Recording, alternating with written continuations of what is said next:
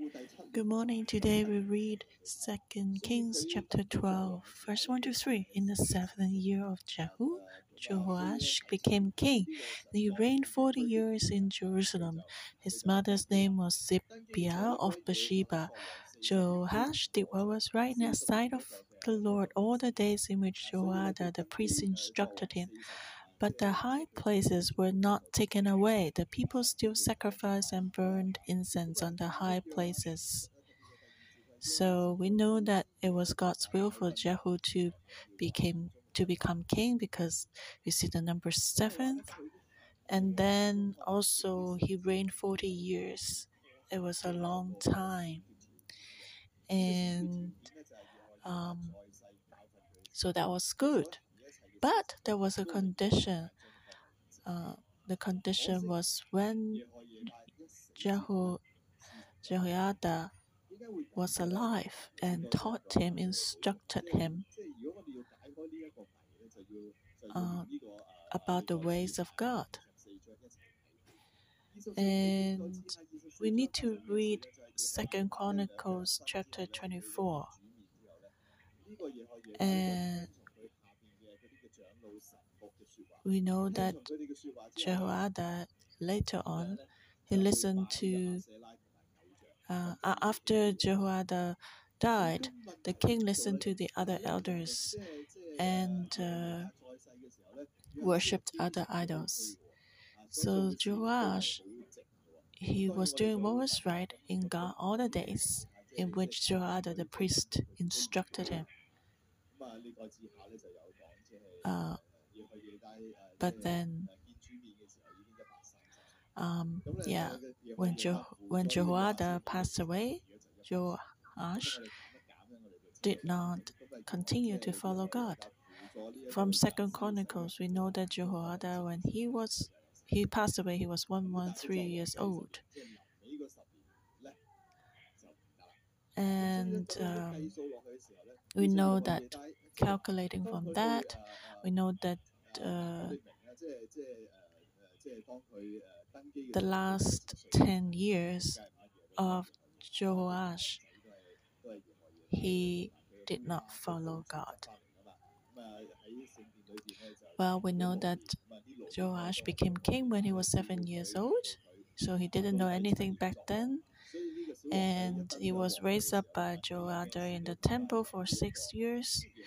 So whenever anything happened to Joash, something challenging, he would surely go back to Joada.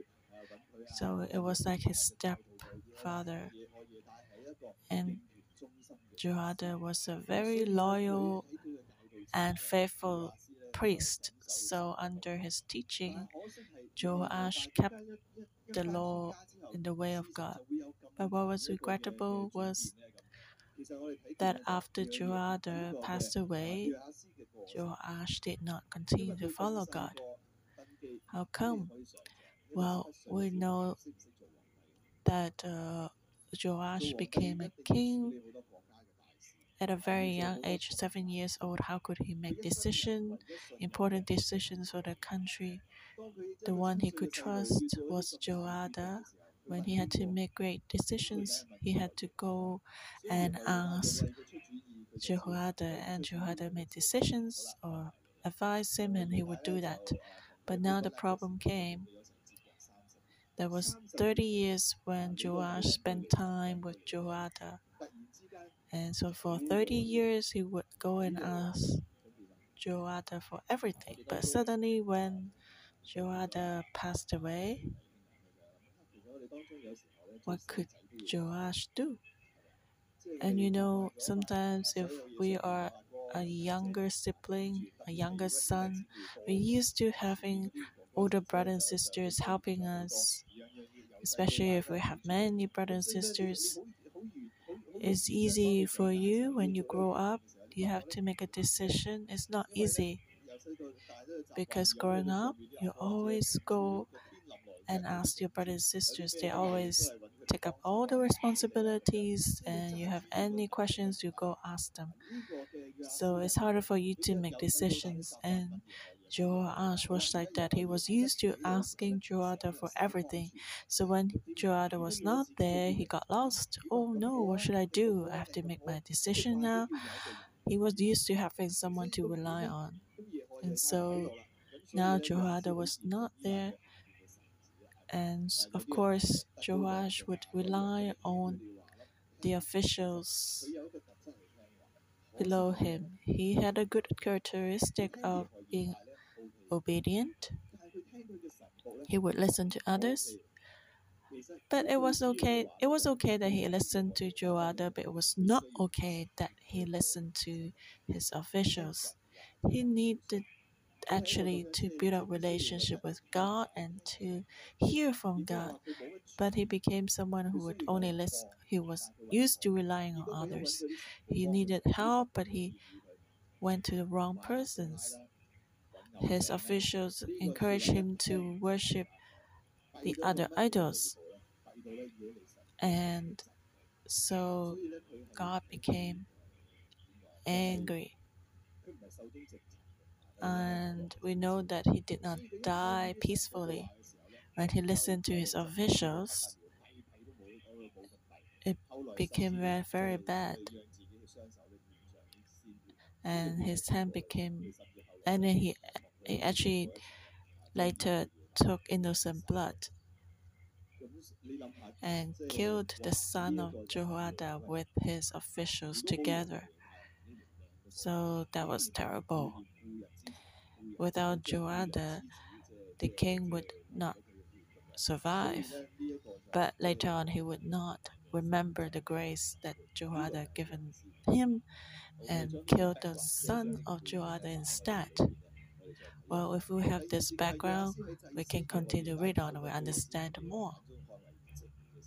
Joash, verse 2 Joash did what was right in the sight of the Lord all the days in which Joada the priest instructed him.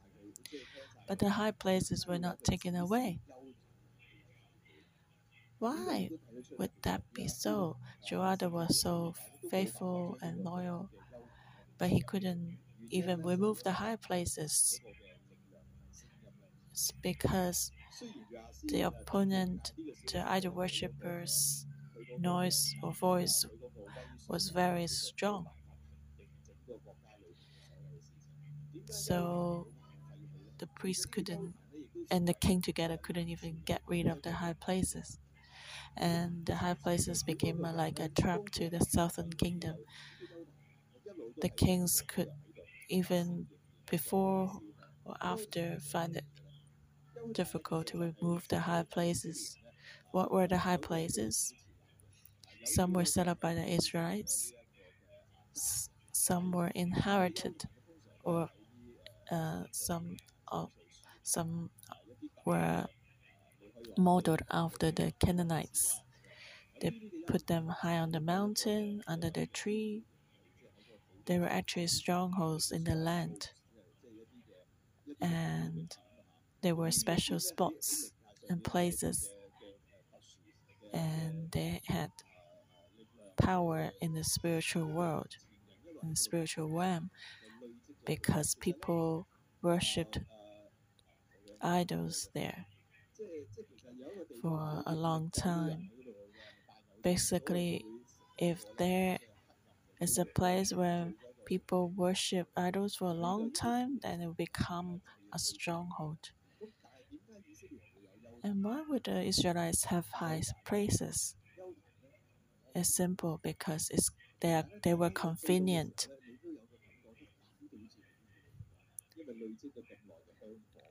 And because they have spiritual power in the spiritual realm, because there were a lot of people worshiping the idols before. So they were powerful, and the Israelites liked to go there to worship. Let me give you an, an example. Maybe you bought a house, and that's a little place for the god of the land in front of your door, and it's nicely decorated. And it's basically in uh, built in the inside the wall, and you bought this house and you thought, okay, it, looks all right, just let it be. And then you thought, and oh, um, the previous owner also worshipped idols there. Uh, maybe it's good to also give an incense there and also help to repel mosquitoes or other insects.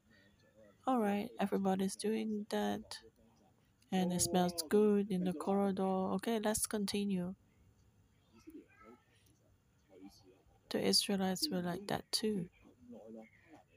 It's been a long time the Canaanites worshipped the idols, and now we've taken the land.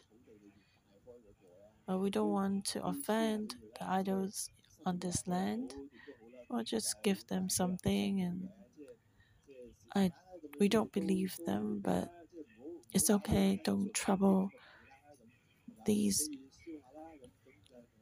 idols. and I declare that I believe in Yahweh the Lord. I don't believe in you.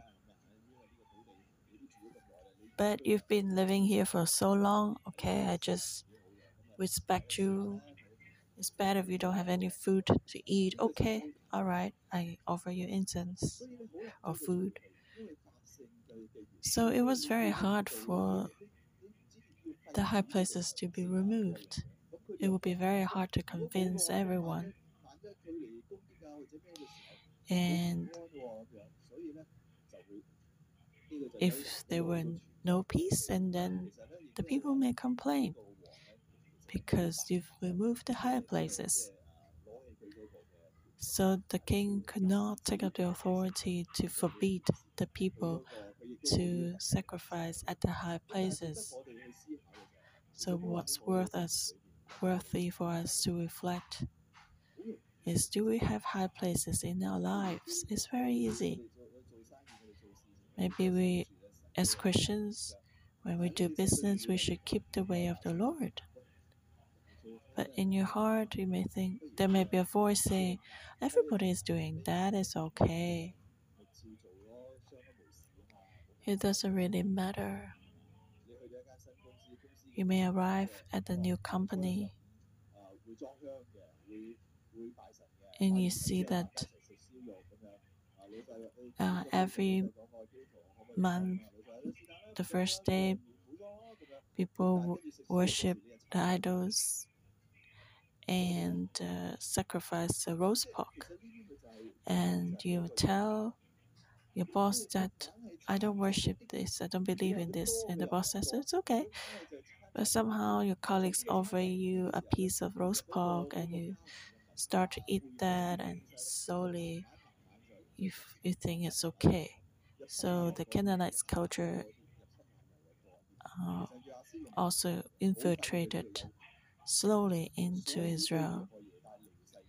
And so when Jehoiada passed away, his officials uh, all saw that okay, it's okay to have the high places. We can worship other idols like the nations. You see, the country of the nation of Aram was very powerful because they worshiped this God. Let's do that too. I'm not asking you not to worship Yahweh. Without Yahweh, we would not have today. But we can also worship idols. I've heard like other new believers, they have been uh, Christian for a long time, but they continue to give incense to the idols or look at astrology uh, or do some palm reading. And so this is worthy for us to reflect. Do we let other things make our faith impure?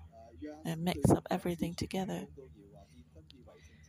Now let's continue read on. Verse 4 And Joash said to the priest, All the money of the dedicated gifts that are brought into the house of the Lord, each man sends his money, each man's assessment money, and all the money that a man proposes in his heart to bring into the house of the Lord.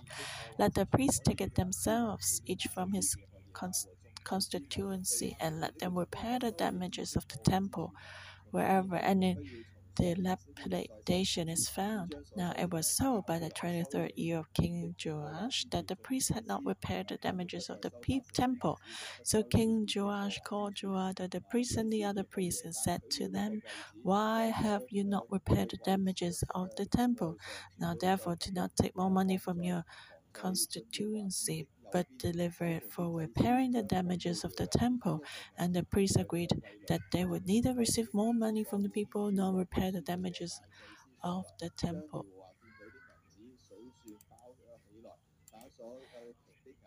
In verse 9, then Joiada the priest took a chest, bored a hole in its lid, and set it beside the altar on the right side as one comes into the house of the Lord. And the priest who kept the door put there all the money brought into the house of the Lord. So it was whenever they saw that there was much money in the chest that the king's scribe and the high priest came up and put it in bags and counted the money that was found in the house of the Lord. Then they gave the money which had been apportioned into the hands of those who did the work, who had the oversight of the house of the Lord, and they paid it out to the carpenters and builders who worked on the house of the Lord, and to masons and stone cutters, and for buying timber and hailstone to repair the damage of the house of the Lord, and for all that was paid out to repair the temple. However, they were not made for the house of the Lord basins of silver, trimmings, sprinkling bowls, trumpets, any articles of gold or articles of silver from the money brought into the house of the Lord, but they gave that to the workmen, and they repaired the house of the Lord with it. Moreover, they did not require an account from the men into the into whose hand they delivered the money to be paid to workmen, for they dwelt faithfully. The money from the trespass offerings and the money from the sin offerings were not brought into the house of the Lord, it belonged to the priest. So it's a long and detailed recording.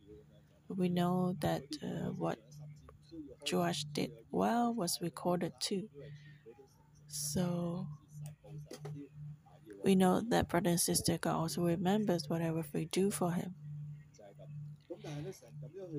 And when God recorded these in details, and then we know what God values. When you have a heart for God, you're thoughtful to God. Like Joash, this little king made one decision himself and he initiated to repair the temple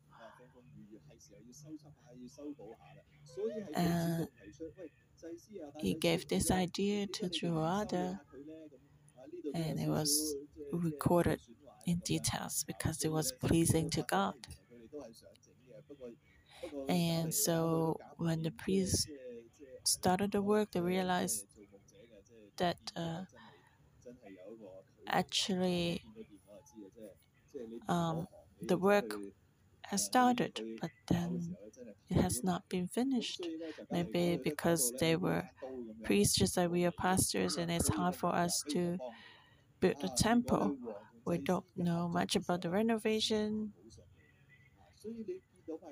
And so when the king helped the priest, it became prosperous. And that's a spiritual principle too. When the king, the, the priest, and the prophet work together, it'd be great it bring great blessing to the nation. It'd be prosperous. And then when the king was involved, so God's provision came in and everything ran smoothly. So unity is very important. When we build the kingdom of God together in unity, then it's powerful. So the king represents the government the priest represents the religious leaders when they are united together it's powerful. So we can pray for our earthly government and authority that they can serve the Lord. Verse 17 to 18. Hazael, king of Syria, went up and fought against Gath and took it. Then Hazael set his face to go up to Jerusalem. And Jehoash, king of Judah, took all the sacred things that his fathers Jehoshaphat and Jehoram and Hazael, kings of Judah, had dedicated, and his own sacred things, and all the gold found in the treasuries of the house of the Lord and in the king's house, and sent them to Hazael, king of Syria. Then he went away from Jerusalem.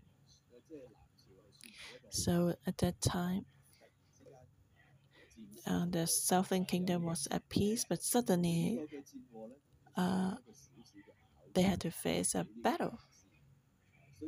And that was not an easy thing for Joash. He just finished restoring, repairing the temple, and then a trial came.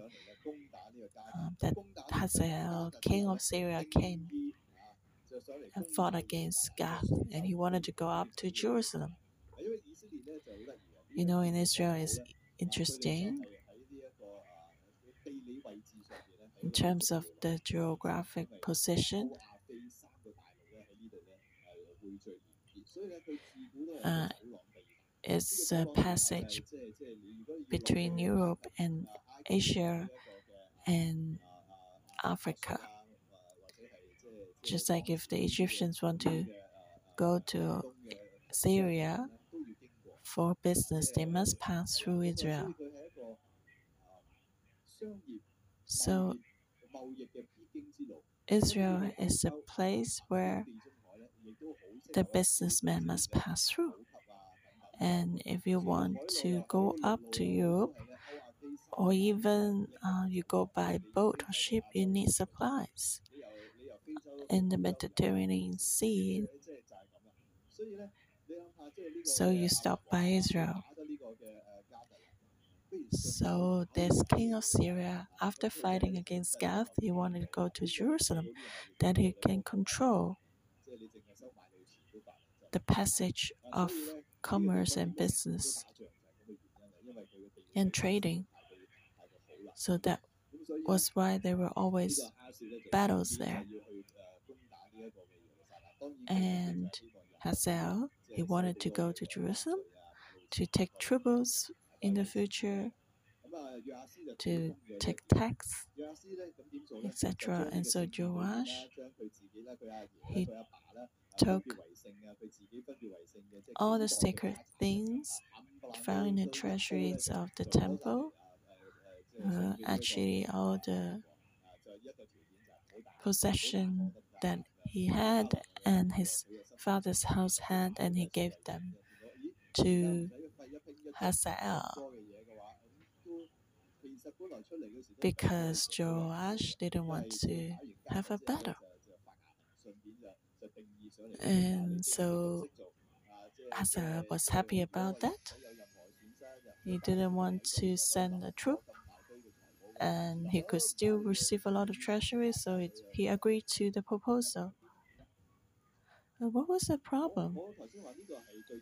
I said that this that was a trial for Joash when the battle came.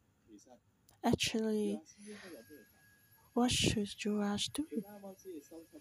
He just repaired the temple of the Lord, and he had a good relationship with Joada the priest. Why would he not seek God for this? He just took everything, all the treasuries, even from the temple, and he gave them to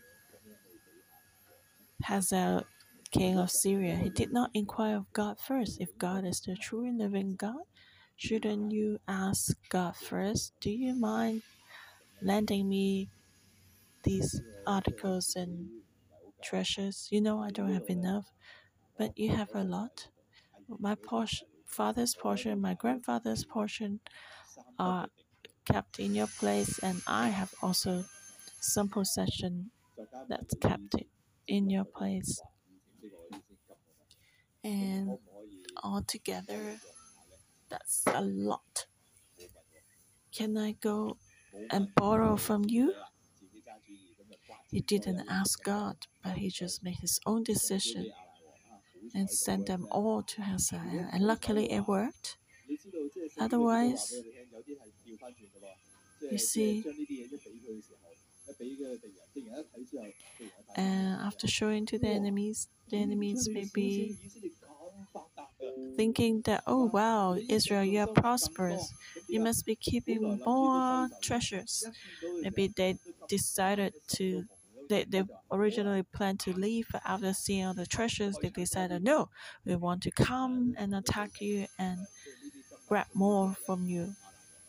But God's protection was there, and His grace was there, and so the king of Israel decided to leave and not continue to attack Israel. And at that time, apart from Jehoiada, there was still a man of God, Elisha, in the northern kingdom.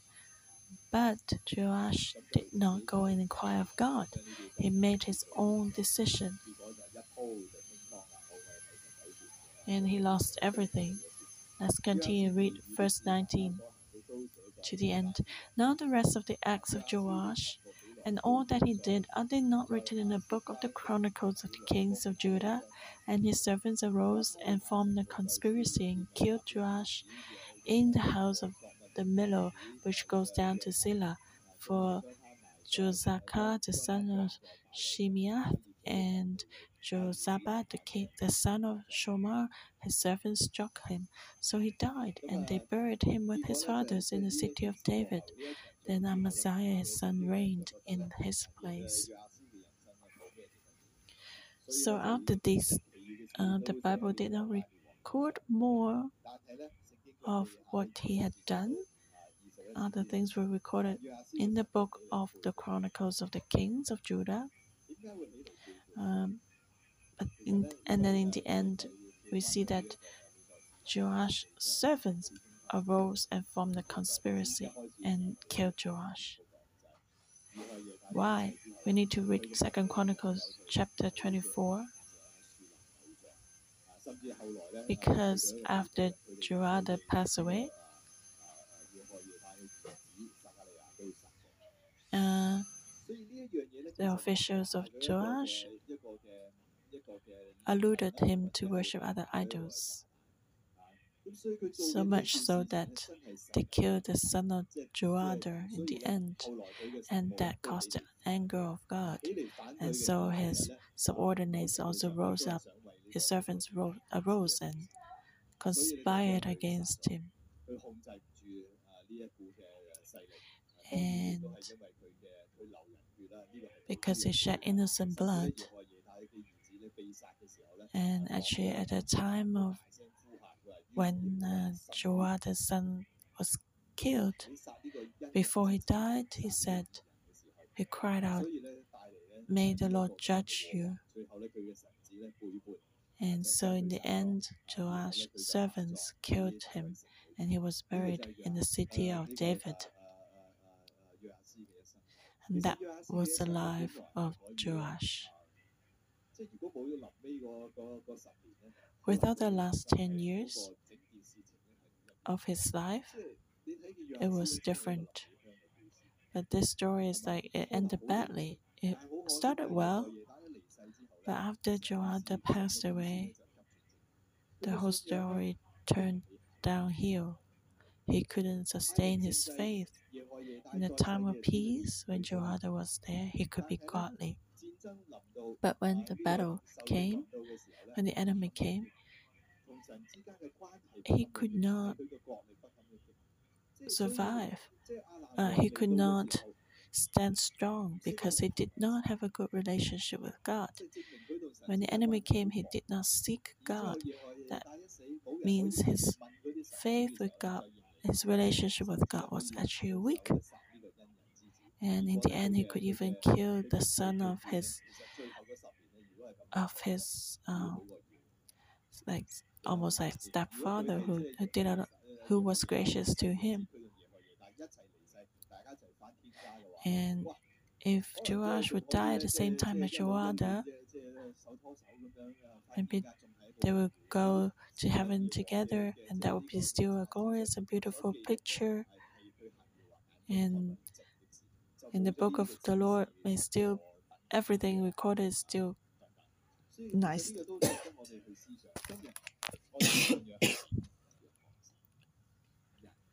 Still, um, it's a good reminder for us uh, that we continue to walk strongly in our faith to the end. And we should hold on tightly to God. We should rely on God and not on men. Otherwise, if any challenges or difficulties come, we may collapse.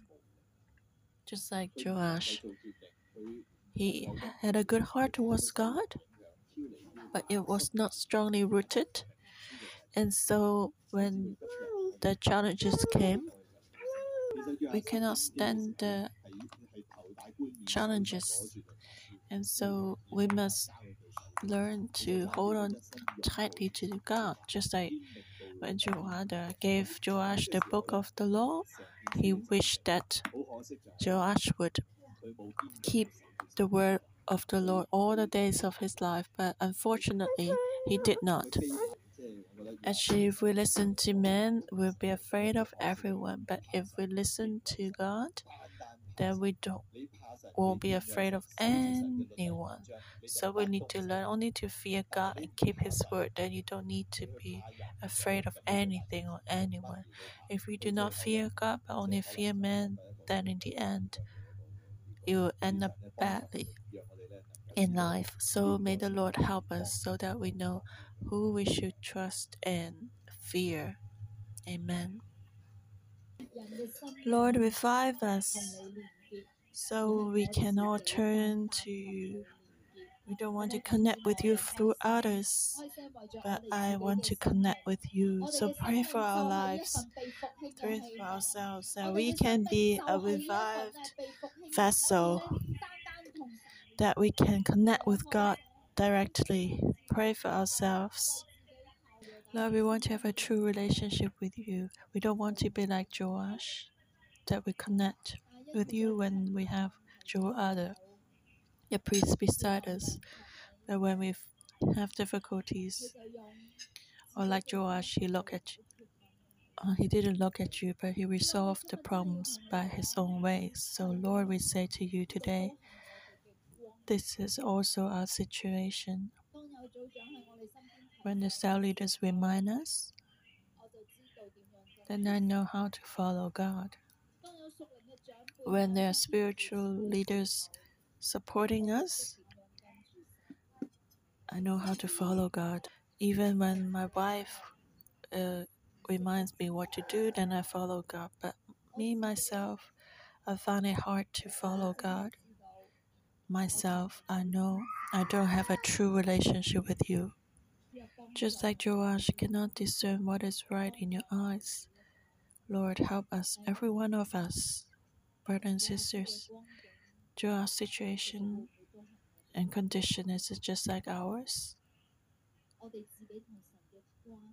How is our relationship with God? Do we have a direct relationship with God? The test is simple. Just like Joash, when the battle came, when enemies came, where did he go? And for us, when we see challenges and difficulties, where do we go? To the cell leader? To others? Or do we go to God? Do we use the worldly ways to resolve our problems? Like Joash, he traded the treasures from the temple to trade for peace. Do we also trade our relationship with God to something worldly? Like maybe it's a time for God, we should go to God, but when difficulties come, I use that time to resolve my problems. I think that using my own ways and strength, I can resolve problems. But myself, I do not seek the Lord. The first thing I do after facing problems, when the problems come, my first reaction reflect our relationship with God. Do we seek God, inquire of Him? We wait and pray and hear from God? Or do we seek man? We find the world? Let's take this measurement and reflect. Maybe it's just some little problem or difficulty we cannot resolve. What do I do the first moment? Let's seek the Lord today and listen to His voice. Let me choose today I do not seek others' help. I do not use the worldly ways. Tell the Lord that, oh, I have this problem now. I choose to seek you and trust in you. I don't want to use the worldly ways. Let's have a moment to reflect. Let's take a moment to hear the voice of God. Lord, you are the way and solution for everything. You are the one who gives us peace. Lord, we don't want to know others, know you through others, but we want to know you directly. When times are difficult and challenging, we don't want to rely on ourselves, but we rely on you. We rely on you and not man. Help us every moment build up an intimate relationship with you, to seek you and hear your voice, to hear your advice, and not to choose our own way stubbornly. Lord, help us. Help us, brothers and sisters. In Second Kings chapter 12, we see the best moment in Joash's life when the nation was at its best. The priest and the king were united, and everything he did was right in the eyes of God. Today, our country also need God, and the nation will be at its best if those in authorities know the Lord. So now let's pray for Hong Kong, for China, for our government, that our leaders and government officials, those in authority, they will know God. And that is our true way out. As we connect with God directly in our life, we are victorious. When our nation is connected with God directly, then our nation is victorious. So let's pray for Hong Kong and China. Lord, we pray for Hong Kong and China. We pray that all the authorities leaders will know you. And as we connect with you, we'll make the right decisions, do everything pleasing to you. Lord, hear our prayer. Thank you.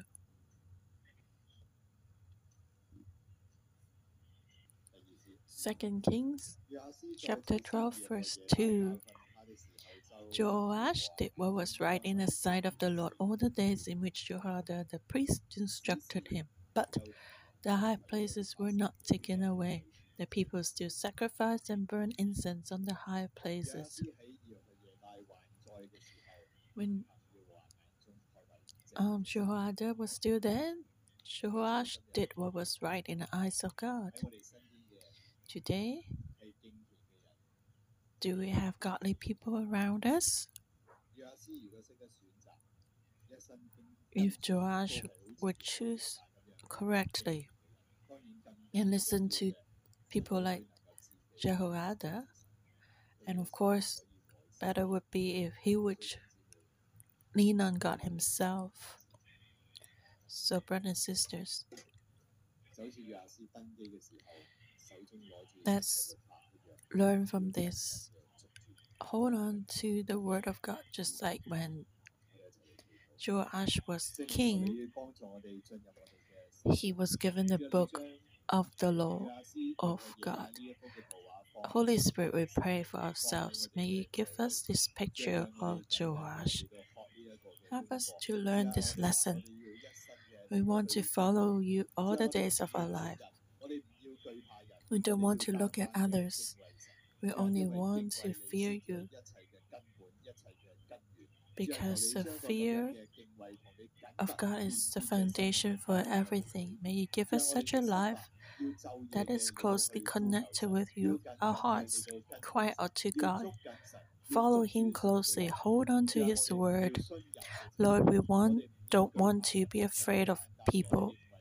We only want to fear you and put you in the highest place of our life. May you help us so we not go astray. Lord, we thank you. Hear our prayer in Jesus Christ's name. Amen.